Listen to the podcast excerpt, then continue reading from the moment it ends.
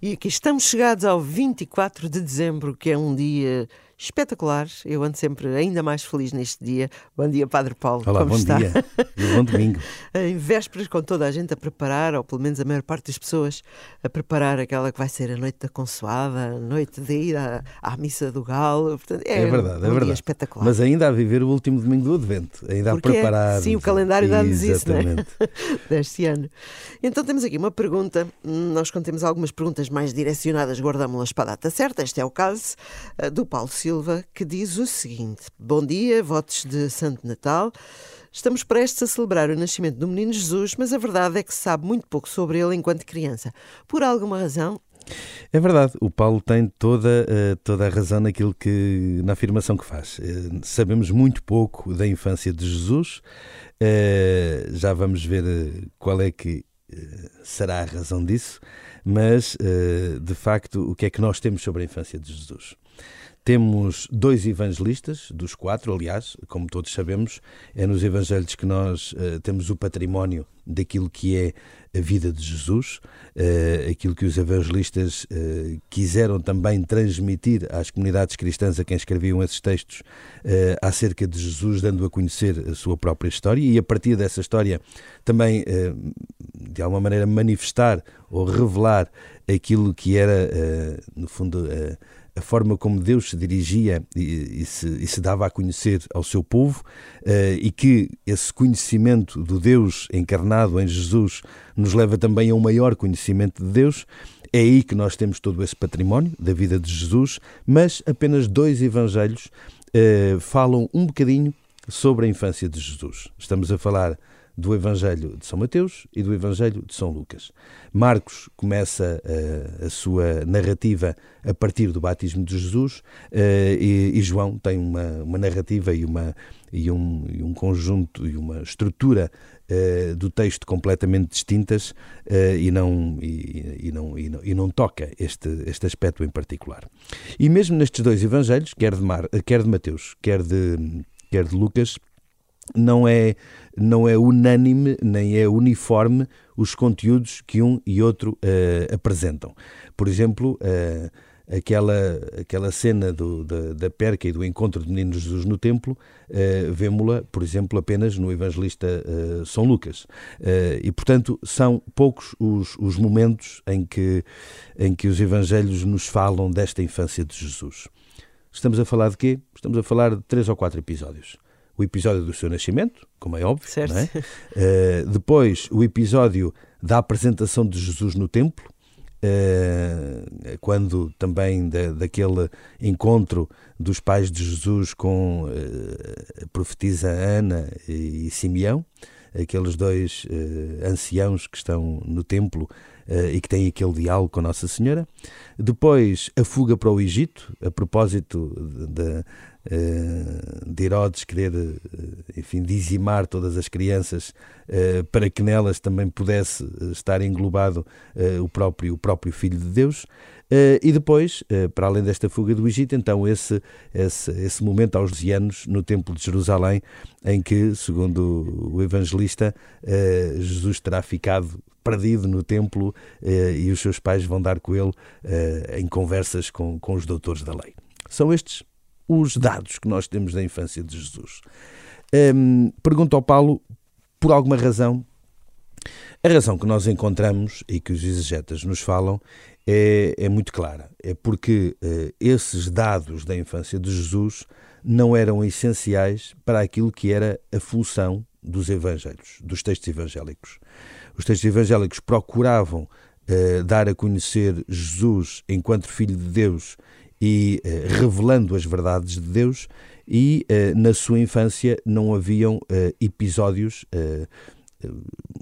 essenciais ou, ou importantes nesta, nesta linha, para além de o início da sua vida pública e, portanto, o início do anúncio do reino acontecer apenas após a sua manifestação pública, eh, que acontece no momento do seu batismo, por João Batista, eh, em que eh, se houve essa voz vinda do céu, do Pai, que diz: Este é o meu filho muito amado, escutai-o. E a partir daqui começa então esta manifestação de Jesus enquanto Filho de Deus, o seu anúncio do reino e toda a sua atividade de anúncio da Boa Nova. E, portanto, na sua infância não há propriamente esta manifestação uh, da Boa Nova de Deus uh, através do seu Filho Jesus, uh, e por isso essa, esse, esse período da vida de Jesus não se torna importante neste conceito da revelação divina. E essa é a razão pela qual não se dá essa, essa importância uh, de, à, à, infância de Jesus, como se dá depois na sua, naqueles três anos da sua manifestação pública. Uh, o Santo Padre, uh, o Papa Bento XVI, o Cardeal Ratzinger, escreveu um conjunto de, de livros Sim. sobre a vida de Jesus e um deles é dedicado exatamente à infância de Jesus. E aí o Cardeal Ratzinger explica um bocadinho isto e explica também aquilo que é importante reter da infância de Jesus. Claro que depois há outros textos uh, que, não, que não fazem parte de, do, do, do, do da, da Sagrada Escritura, da Bíblia, que são chamados os Evangelhos Apócrifos, alguns deles com alguns relatos e com alguns conteúdos eh, relativos à infância de Jesus. Mas como eles não são eh, reconhecidos como palavra inspirada e que não são importantes neste contexto da revelação divina, eh, eles não são eh, tão, tão, tão valorizados eh, e acabam por não fazer parte deste, deste código eh, da Bíblia enquanto palavra revelada. É esta a razão pela qual os evangelistas, se calhar, não se preocuparam muito com a infância de Jesus. Isso não significa que a infância de Jesus não tenha sido sido uma infância plena e repleta de coisas belíssimas e de coisas positivas, como não poderia deixar de ser, como é óbvio. Mas eu estava aqui a pensar, eh, ele obviamente aprendeu o seu ofício com o pai, seria eventualmente uma criança normal, eh, mas estes pais aceitaram eh, aquilo que nós não conseguimos aceitar pela fé, se calhar no nosso dia a dia, não é? Aceitar pela fé que vão gerar um filho de Deus. José aceitar o seu papel de pai eh, desta criança. E depois, durante 12 anos, é só mais uma criança, isto deve ter sido. Durante 12 anos e depois ainda mais algum tempo. É verdade. Na sua adolescência barra juventude. É verdade, eh, de facto, isso é, é, é, mesmo assim. Mas por isso é que eles são para nós uma referência. Não, é verdade. por isso é que eles são para nós uma referência, porque efetivamente eh, vemos neles esta capacidade de educar um filho, e certamente que na infância de Jesus e na sua adolescência eh, aqueles foram pais inteiros, porque Jesus também era verdadeiro Deus e verdadeiro homem, e portanto na sua humanidade também precisou dos seus educadores, também precisou de quem lhes transmitisse uh, as tradições judaicas. Ele era um, um judeu uh, fiel uh, da escola dos rabinos e, portanto, um profundo um profundo judeu cumpridor e isso aprendeu certamente em sua casa. Certamente quando era criança andou ali a brincar com os seus vizinhos. Certamente que começou a acompanhar os seus pais à sinagoga desde menino e aí começou a aprender as tradições judaicas como qualquer outra criança. Não, não, lá por ser o filho de Deus, não deixou de ser verdadeiramente homem. E, portanto, enquanto pessoa humana, necessitou também dessa presença dos seus pais,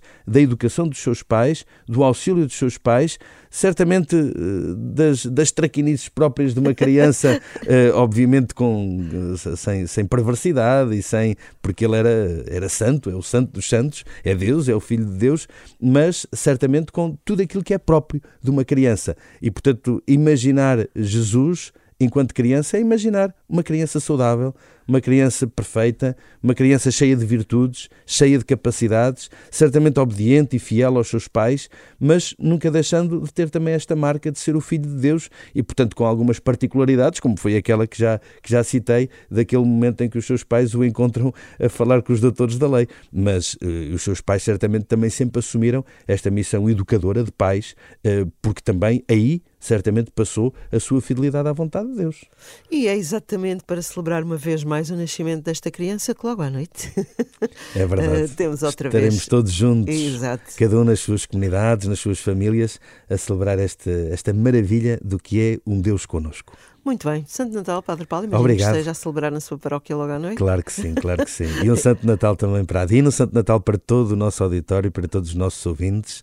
Uh, muito obrigado também. Nestas alturas do ano nós temos que ser sempre muito, muito agradecidos e ter sempre muita gratidão uns para com os outros. E muito obrigado também a todo o nosso auditório, porque é por todos vocês que nós aqui estamos é verdade, e é por sim. vocês que a nossa vida também faz sentido. E ainda temos mais um programa este ano. É verdade. Até para a semana. um bom domingo, Padre Paulo. Bom domingo.